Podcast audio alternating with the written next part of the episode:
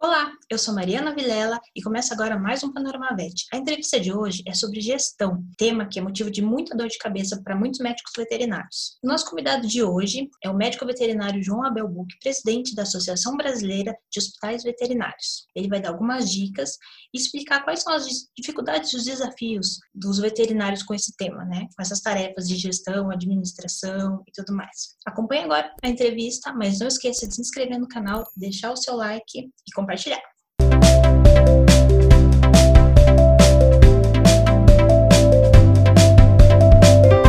Olá, João, seja bem-vindo ao Panorama VET. Super bem-vindo, João. Obrigado, gente. Muito obrigado pelo convite. Então, para começar, para o pessoal que está assistindo a gente, é, eu gostaria que você contasse um pouquinho sobre a sua rotina na medicina veterinária e na BHV, né? Porque tem muita gente que te conhece, mas para aqueles que não conhecem, para te conhecer um pouquinho. É, primeiro, de novo, eu queria agradecer pelo convite, né? Vamos ver se a gente consegue fazer um bate-papo aí esclarecedor né? dessa medicina veterinária nova aí, né? É, eu sou o João, né? meu nome é João Buch, eu sou, estou presidente da BHV, né? A gente vai começar a segunda gestão agora em agosto. Quem não conhece a BHV é a Associação Brasileira dos Hospitais, Clínicas e Centros de Diagnóstico. Né? Eu estou muito feliz, a associação crescendo, aí quase 200 hospitais já dentro da, da associação. E também sou sócio proprietário do Hospital Veterinário Santinês, né?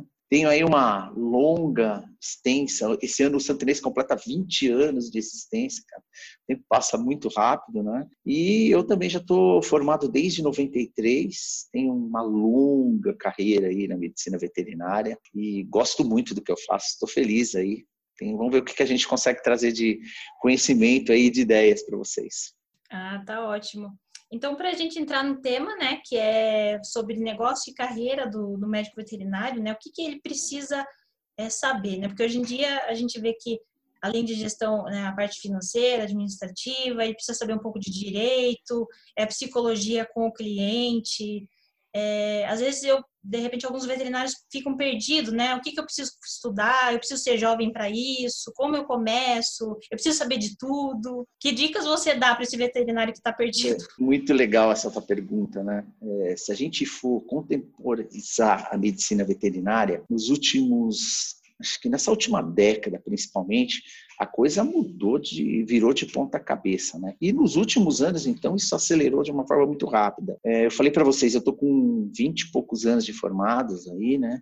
Eu peguei uma medicina veterinária romântica, antiga, né?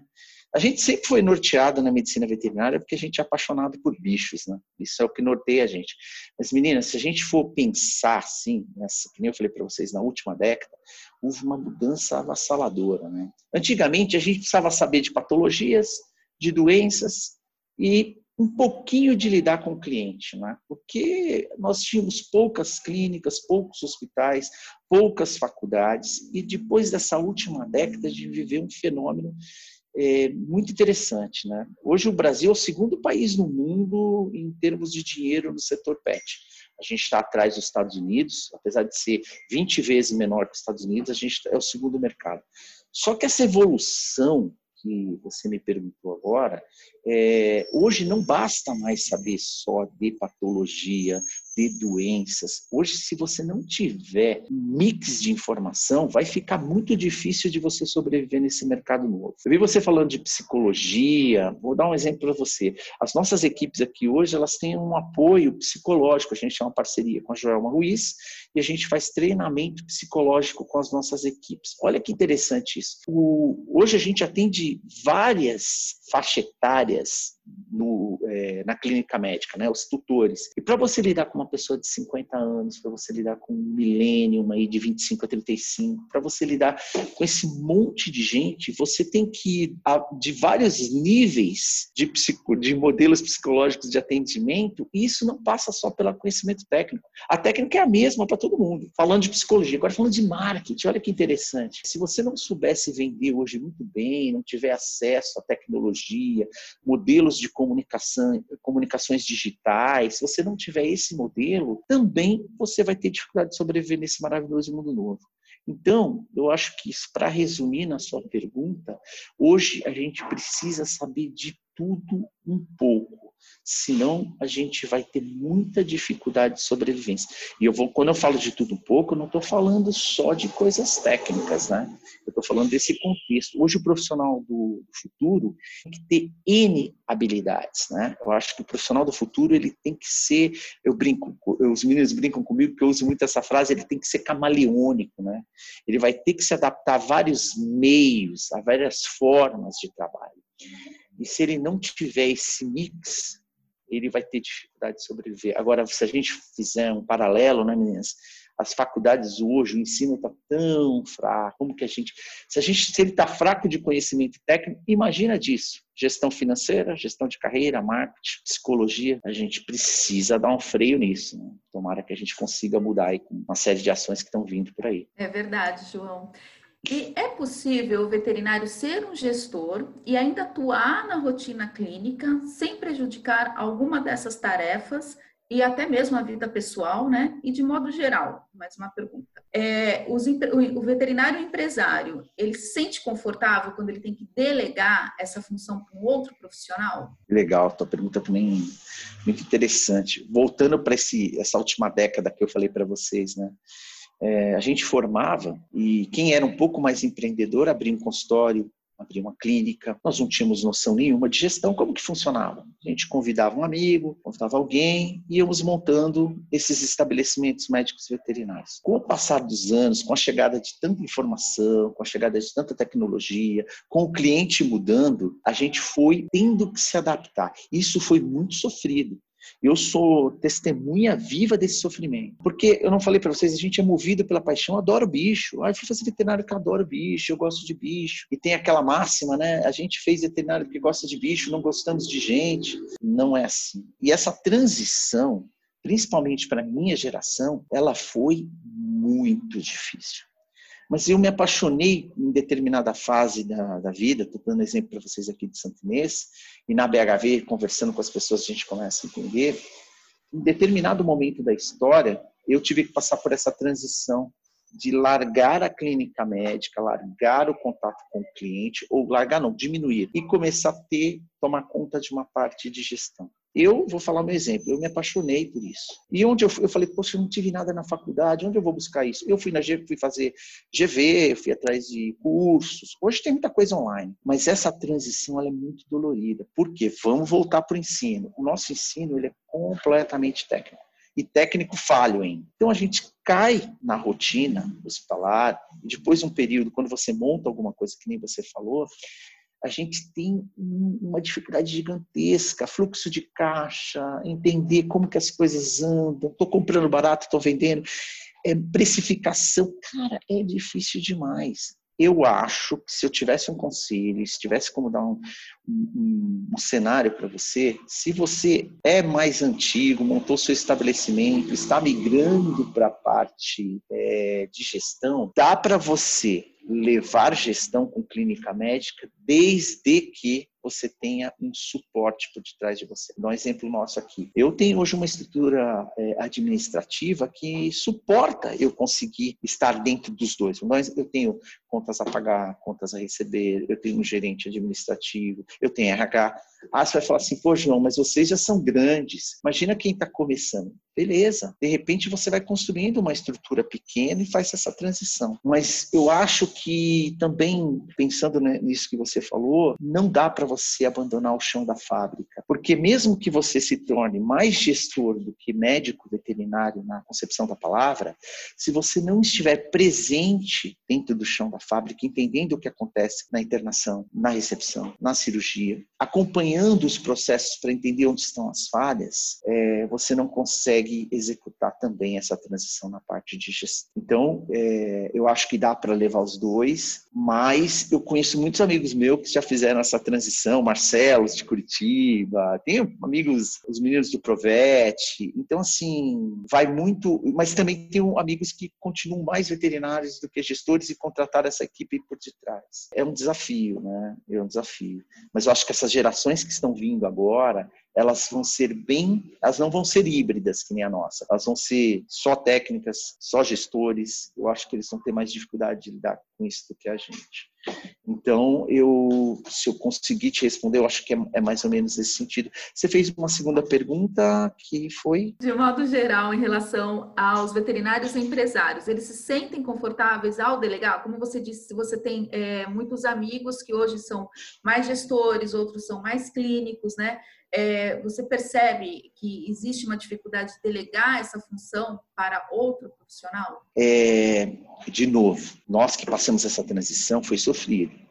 Alguns lidam melhor com isso, mas o veterinário, como a gente não teve essa formação, a gente tem muita dificuldade. A gente tem dificuldade em delegar na parte técnica, a gente tem dificuldade de delegar na parte gerencial administrativa, porque nós não fomos treinados, a gente não foi treinado para isso, a gente não teve uma escola para isso, nós não tivemos gestão na faculdade, a gente aprendeu na raça, basicamente. Volto a falar para você, hoje está fácil, curso online, você tem, tem milhões de ferramentas, né? Mas, principalmente essa geração de hospitais, clínicas, centros diagnósticos que tem aí entre 15, 10, de, de 10 anos para cima, sofremos muito. E a BHV surgiu, você sabe, dessas dificuldades, né?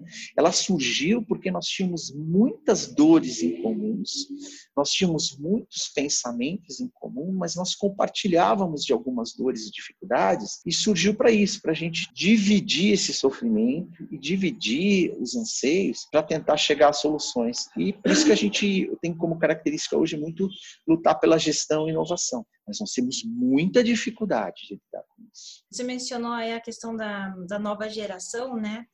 Até aqui você está o Dado Schneider, que inclusive palestrou com vocês em maio, né? Grande amigo. Ele até fala, né? As palestras ele geralmente falam, o futuro mudou bem na minha vez, né?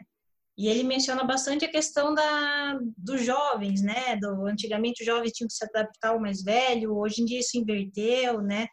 Como é que é isso na medicina veterinária, né? Tanto na parte de gestão quanto na parte técnica, né? Como é que é está sendo a relação do jovem com a, né, com, a, com, as outras gerações que já estavam aí no trabalho, o que, que vem pela frente também? Meninas, esse é um tema que eu amo, Sabia? Eu tenho dois milênios em casa, né? Então eu tive que eu tenho que tentar não ficar velho de cabeça para acompanhar eles, né? Mas dentro da medicina veterinária, né, você citou o Dado, o Dado é um cara que a gente segue há bastante tempo, um cara fora da curva, né? Ele estuda muito essas gerações novas e trazendo essas gerações novas para dentro da medicina veterinária, de novo, esses estabelecimentos mais antigos, de 10, 15 anos atrás, que tinham gerações de trabalhadores diferentes, sofreram demais com a adaptação desses, desses milênios, né?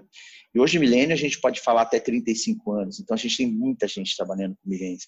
Eu vou falar para você que hoje nós já trabalhamos com mais milênios do que, inclusive, com o pessoal das, das outras gerações. E falar de milênios, eles são pessoas que nasceram digitais, não eram analógicos que nem nós e nos transformamos em digitais. Eles pensam rápido eles compartilham, eles têm diferentes anseios de crescimento na carreira, eles têm um modelo diferente de pensar. Quando você traz isso para dentro da medicina veterinária, vou dar um exemplo básico. A gente viveu um, um tempo aí na veterinária brasileira que ah, é, vamos transformar todos eles em CLT, por exemplo. Você pegar um milênio hoje e falar, cara, você vai trabalhar de segunda a sábado, de tal hora, tal hora, você tem que cumprir isso, fazer isso, você segue esse protocolo. Cara, é quase exorcizar um cara desse, né? Eles são dinâmicos, rápidos. Então, assim, eu, eu luto muito para aprender a lidar com eles, né? Então, essas gerações que estão chegando, vou dar a minha visão pessoal, nós vamos ter que mudar o conceito de trabalho, nós vamos ter que mudar o conceito de atendimento, porque nós também estamos atendendo milênios. Então, assim, é, a tecnologia aliada à chegada dessa galera vai ter que fazer o gestor repensar o negócio dele. Ou seja, não adianta, eu tenho ouvido muito, eu tenho lido, ouvido muito falando, ah, é telemedicina, teleatendimento, tele... Cara, vamos falar, vamos falar desse conceito. Se você pegar uma pessoa que trabalha com você e tem 50 anos, cara ótimo, um clínico geral, ou um cirurgião bom que tem, tem em torno de 50 anos, e você apresenta uma ferramenta digital para ele dessa, esse cara vai sofrer horrores, vai ter muita dificuldade de se adaptar a isso. Agora você pega um milênio que trabalha com você, um menino de 25, 30 anos, apresenta uma ferramenta digital dessa, você pode ver nascer um novo talento para você. Mas lembre disso, aquelas condições do, do passado, do século 20 para o século 21 agora, esses meninos vão ter muita dificuldade de, de se adaptar. Eu vou, eu, eu falo muito com o Pacheco, que é meu sócio aqui, a gente brinca. É, se você pega um milênio hoje e oferece um contrato de trabalho dele para ele, eles, eles preferem trabalhar menos horas, menos dias da semana. E você tem que adaptar as instituições a isso. Então, eu acho que essa geração está chegando. Ela é fantástica, eu sou apaixonado por eles, mas nós vamos ter que reinventar nossos negócios.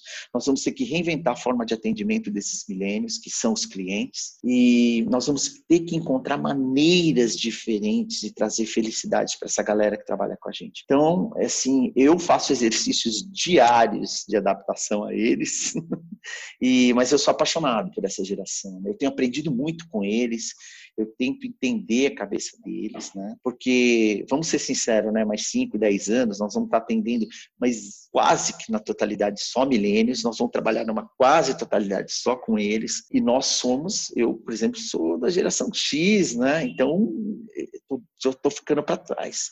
Eu preciso exercitar minha cabeça para isso. Né? O Dado é um cara que fala muito isso. Queria só complementar uma coisa interessante, que eu penso, isso eu penso muito de uma forma muito linear com o Dado. Né? Primeiro que daqui para frente nós vamos premiar as habilidades. Né? Pessoas com habilidades múltiplas vão ter empregos e vão ganhar muito bem e vão ser muito reconhecidos.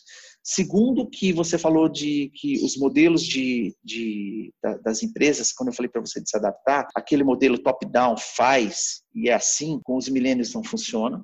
Nós vamos ter que encontrar modelos horizontais, eu diria que são mistos, mas tendendo para o horizontal, onde você desce e fica do lado do, do seu colaborador e fala, cara, vamos junto, estou com você. E nós vamos ter que ter ferramentas rápidas de comunicação com eles e entender que daqui para frente, meninas, eu acho que junto com as habilidades comportamentais, o futuro de carreiras, profissões, tudo, está muito relacionado à cooperação. Cooperar com o seu colaborador, cooperar para trazer melhores benefícios para o cliente. Então, eu acho que é um desafio gigante, mas eu sou muito apaixonado por isso. É o que eu mais estudo hoje e é, é, um, é uma coisa que nós vamos ter que nos adaptar, gestores, né? Acho que é isso. Então, Pode... João, é, você já comentou realmente referente à dificuldade é, de de cursos né, é, dentro da grade acadêmica das universidades, mas na medicina humana vemos muitos cursos na área de gestão hospitalar, cargo sendo desempenhado por farmacêuticos, médicos, o próprio administrador, né? E na medicina veterinária, na sua visão, ainda carece desse tipo de ensino e também da atenção dos próprios veterinários para esse tema? Meninas, é, eu acho que assim, a gente não muda um país sem ensino de qualidade. A gente não muda a história de uma nação sem ídolos. Eu acho que os maiores ídolos têm que ser os professores. Eu tenho ídolos que me conduziram, pessoas que eu gerei como referência. E vamos lá, eu sou do século passado.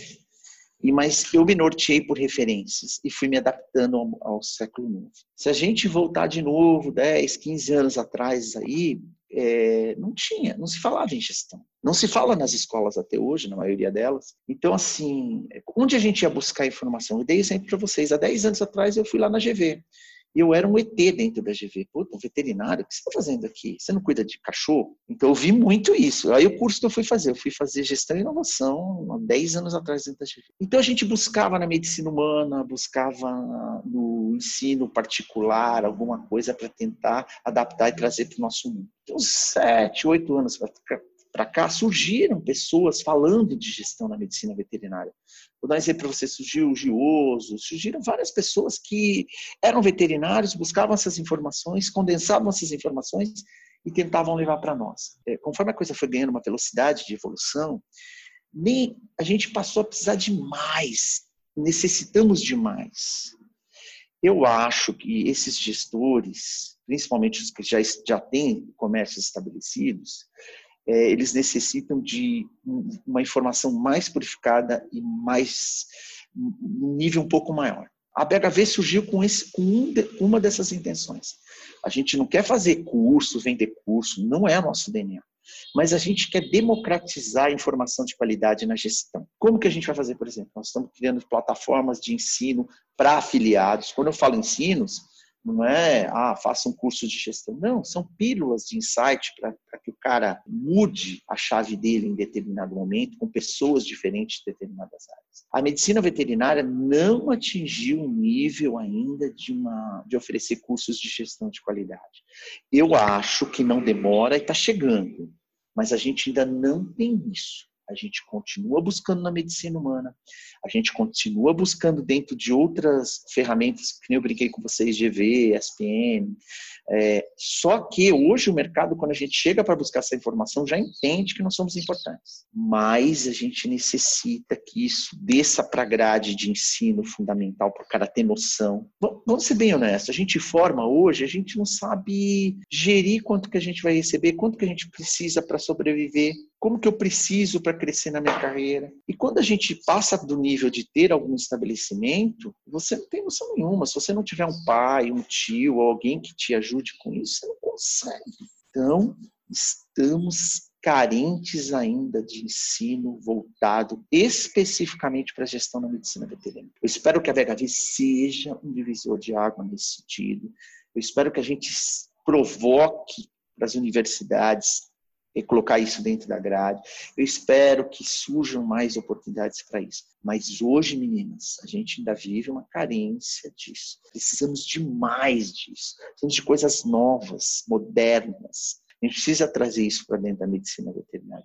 Eu juro para vocês que a BHV vai lutar muito por isso e, e em breve deve, deveremos ter até bastante coisas legais e novas aí para apontar. Então, João, e você, assim, eu, sempre, eu já ouvi algumas vezes assim que veterinário gosta de ouvir veterinário, por mais que ele vá falar sobre gestão, sobre psicologia. Você acha que ainda tem um pouco desse preconceito, digamos assim, com ah, eu vou assistir uma advogada falar, vou assistir uma psicóloga, vou assistir um de repente uma pessoa de uma outra área que não seja um veterinário que conhece aquele assunto. Você acha que tem ainda ou isso já não, não tem mais? Você sabe que isso também é, eu vou brincar aqui, eu me incluo nisso, mas isso é coisa de gente antiga, né?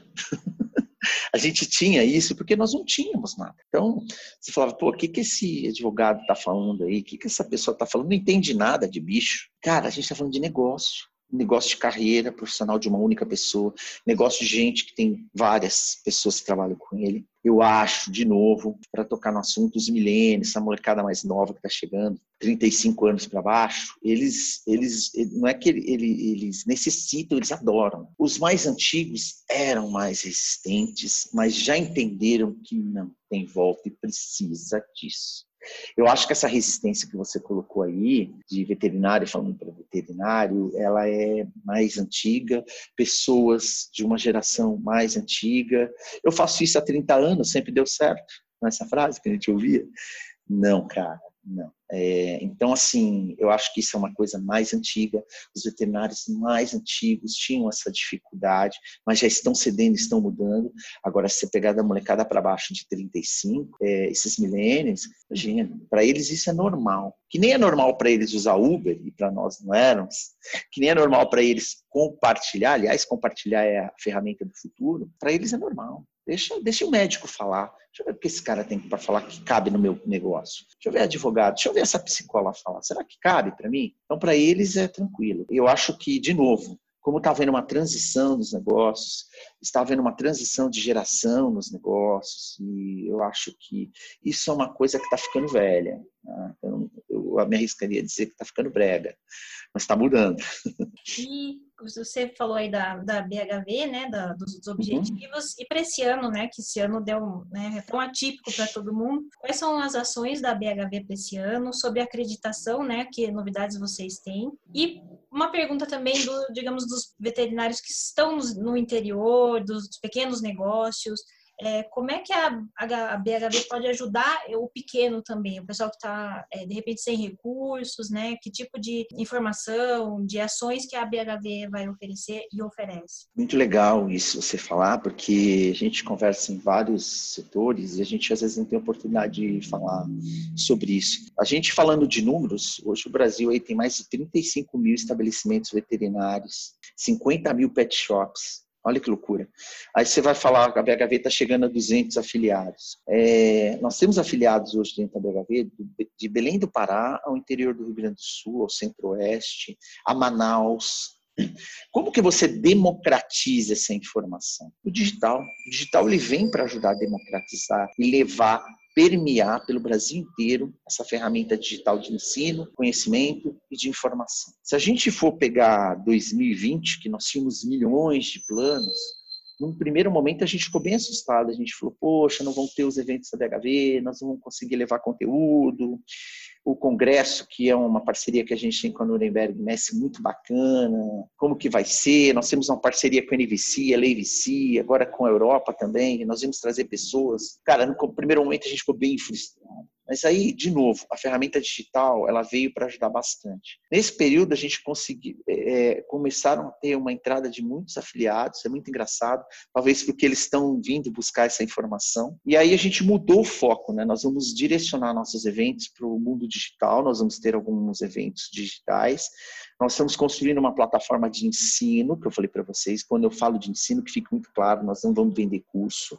É uma plataforma da BHV para afiliados, onde o cara entra e tem acesso a conteúdos muito legais, diversos, de N coisas. Então, nós estamos voltando para o mundo digital isso. E isso a gente consegue democratizar a informação, que nem eu falei para você. Eu consigo levar para o cara do interior do Paraná, para o interior do Rio Grande do Sul, para o cara que está lá em Manaus, para o cara que está na Bahia. Talvez isso vai ser o maior legado, um dos maiores legados que a gente vai deixar, junto com acreditação e certificação. Eu, a gente lança agora, o congresso foi transferido para novembro, 4, 5, 6 de novembro. Nós vamos fazer o evento, dentro do congresso, nós vamos fazer um evento bem pequenininho para lançar a acreditação e a certificação. Já, são, já está sendo testado um hospital, um centro diagnóstico e uma clínica. Eles estão na fase final. Então, em novembro, a gente lança isso os três primeiros acreditados recebem o selo e a gente lança para os afiliados esse programa. Então, isso é uma das coisas que a gente está entregando agora em 2020, mesmo com a pandemia. E a outra coisa que a gente fez, quando a gente se viu nesse momento maluco,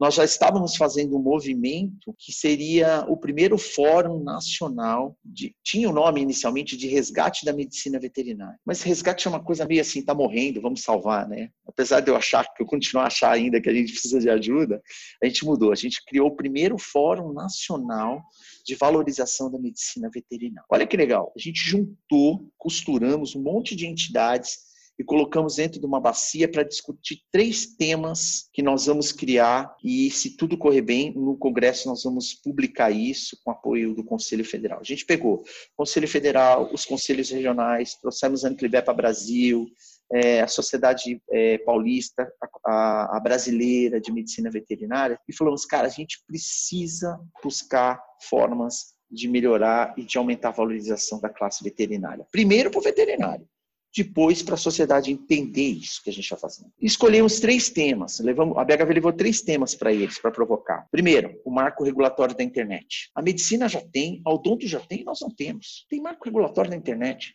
Não, tô, não acabamos de falar, metade do, do, do, da nossa conversa aqui foi sobre o mundo digital.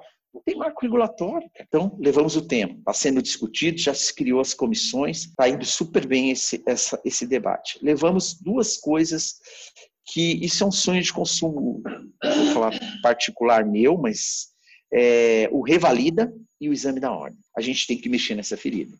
Nós temos 58% das faculdades do mundo. A gente tem que mexer nessa ferida. Não tem.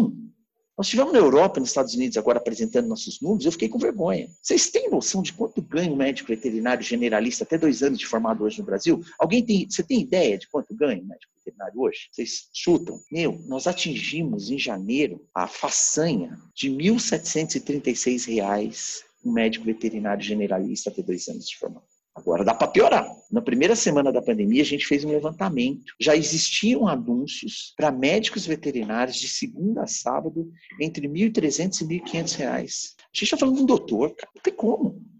Não tem como. A gente está chegando a 200 mil médicos veterinários. Nós somos o país do mundo com o maior número de médicos veterinários. A gente superou a China. A China tem um bi 300. Então, quando a gente falou assim, beleza, o MEC vai continuar liberando, não tem como brigar com o MEC, beleza, não tem como brigar com o MEC. Conselhos, vamos nos juntar, entidades de classe, vamos nos juntar, vamos criar o exame da ordem, cara. Ah, mas vão judicializar, vão entrar com mandado de segurança. Dane-se. Temos que começar. A medicina começou, todo mundo começou. Vamos criar o exame da ordem. Posso falar para você? O exame da ordem que o cara ganhe na justiça que o exame da ordem não, não, ele não vai precisar fazer. Não tem problema. As entidades, se a gente fizer uma comunicação bem feita, as entidades vão dar prioridade para a contratação de pessoas que passaram no exame, cara. Vamos começar esse movimento. Nossa, mas no Brasil a gente tem uma dificuldade de lidar com esse tema, né? É um nossa, não Sabe outro tema que nós vamos mexer na ferida? O revalida. Vamos ser sinceros. Você tira uma carta de motorista.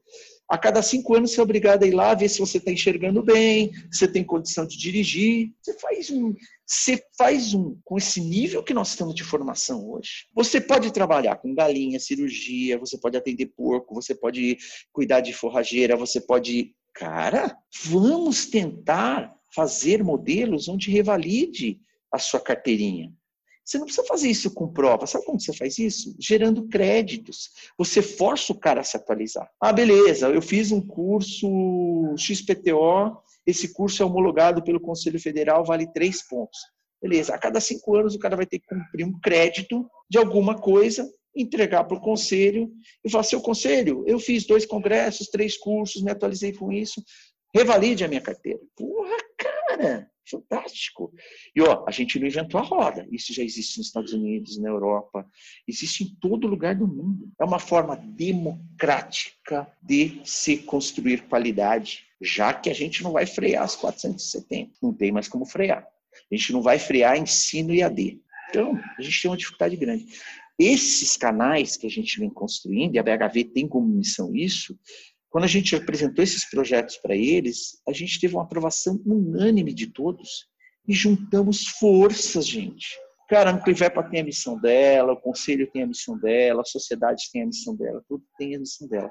Mas vou falar para você, em comum, todos nós temos a missão de salvar, salvar não me proibiram de usar essa palavra, mas a gente tem a missão de mudar o modelo de como se conduz a medicina veterinária brasileira. Senão, a gente vai continuar ganhando R$ 1.500, R$ 1.700. Então, estou muito feliz, é um movimento muito interessante. Foi o primeiro Fórum Nacional de Valorização da Medicina Veterinária. Vocês estão sabendo em primeira mão aí, nós vamos, nós vamos lançar o Pacto Nacional de, de Valorização na, no Congresso, da PetSalf agora, na PetVet, em novembro. E estou muito feliz, cara, porque os conselhos abraçaram, todo mundo abraçou, está todo mundo muito engajado. E que fique muito claro uma coisa, meninas: nós surgimos com a ideia, mas esse, esse fórum não é da BHV, é da classe. A gente deixou muito claro isso. É do conselho, é da Anclivepa, é de todo mundo. E se a gente não tiver junto, meninas, vamos continuar nesse cenário aí pessimista, e triste que a gente vive. É, se a gente comparar com outros mercados, eu trago esse dado para todo lugar que a gente vai. Hoje, um generalista nos Estados Unidos, recém-formado, ele sai ganhando lá o salário anual, né? Ele sai ganhando de 80 a 90 mil dólares ano, um generalista recém-formado dois anos.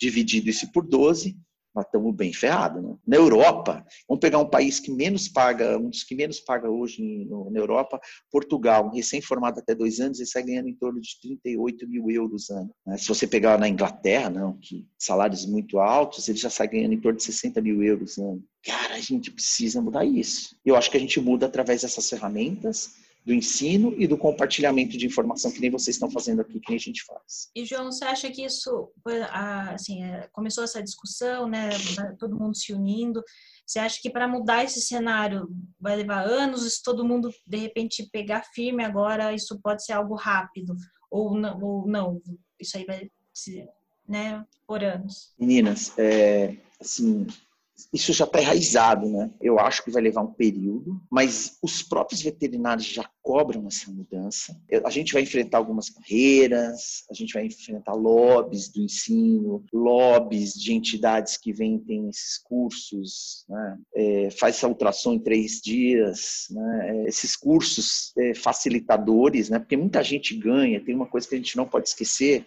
muita gente ganha dinheiro com essa legião de imbecis que se formam hoje, né? Ficou fácil. Você pega um cara desse, um imbecil recém-formado, ele precisa ganhar dinheiro. Meninas, eu não estou sendo pejorativo quando eu falo imbecil, estou falando no conhecimento técnico.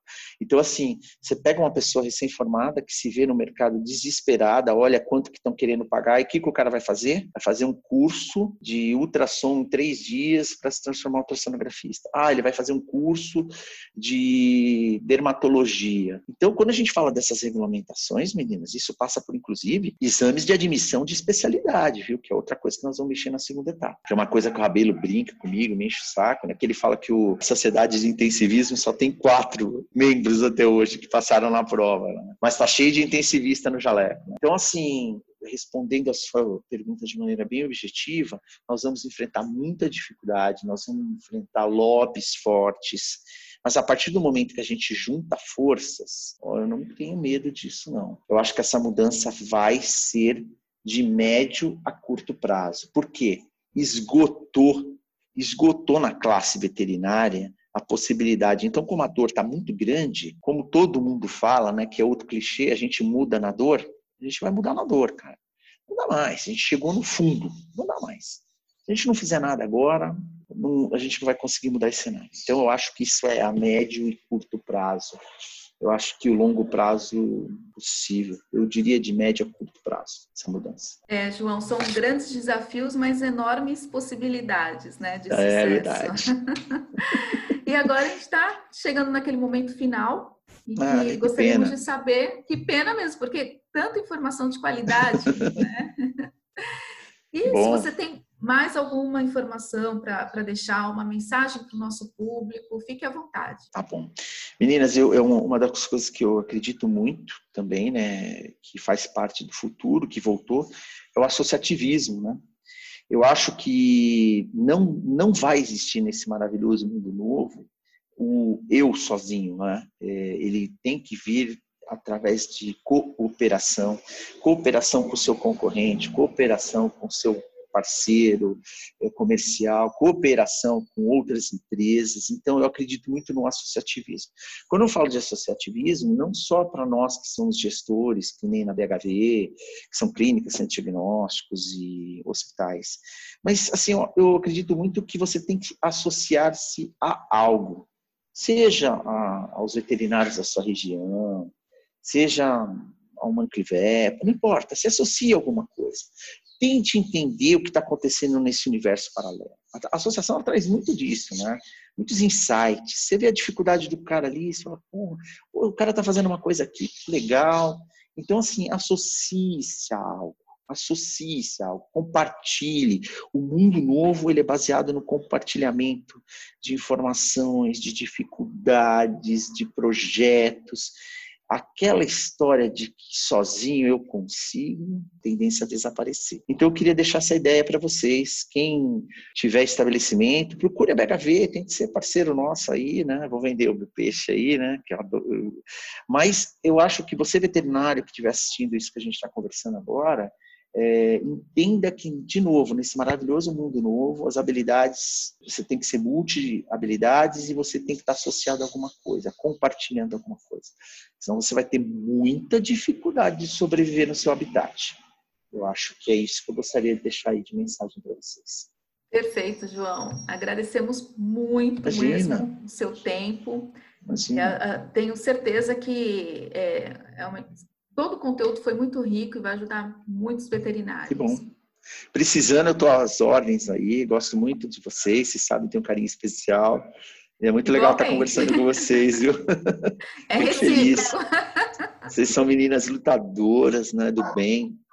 Eu admiro muito. Então, pessoas do bem merecem sempre coisas maiores. Obrigada. Muito obrigada, João. Você é sempre bem-vindo. Imagina, estou aí à disposição, precisando.